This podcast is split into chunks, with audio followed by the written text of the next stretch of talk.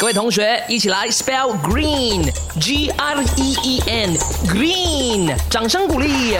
麦，你 green 了吗？Why? Why? 我每次会被 s 到，就是人体啊，为什么会有静电呢？你知不知道这个答案呢？我就在我的 IG story 里面问了大家了哈。梁依依说天天被电哦，我也是想知道为什么嘞。Manus Leon 呢，应该也是在搞搞站的。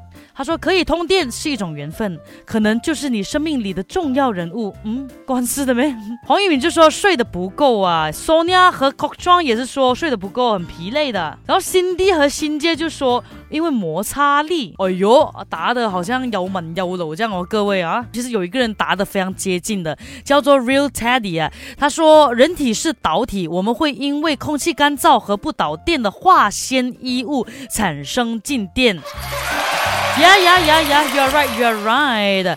皮肤干的话呢，就不导电嘛。那刚刚说的化纤衣物呢，也是不导电的。当你没有办法导出你身上的电的时候呢，你身上就累积了很多嘛。你突然间摸到一个不什么东西，就啪，它就突然间释放。那我们的手呢，啊，身体就会感到好像被电击一样了。所以一般来说，你有没有发现，呃，天气很冷的时候啊，你去冬天的地方玩的时候啊，都会比较容易有静电，因为很干嘛。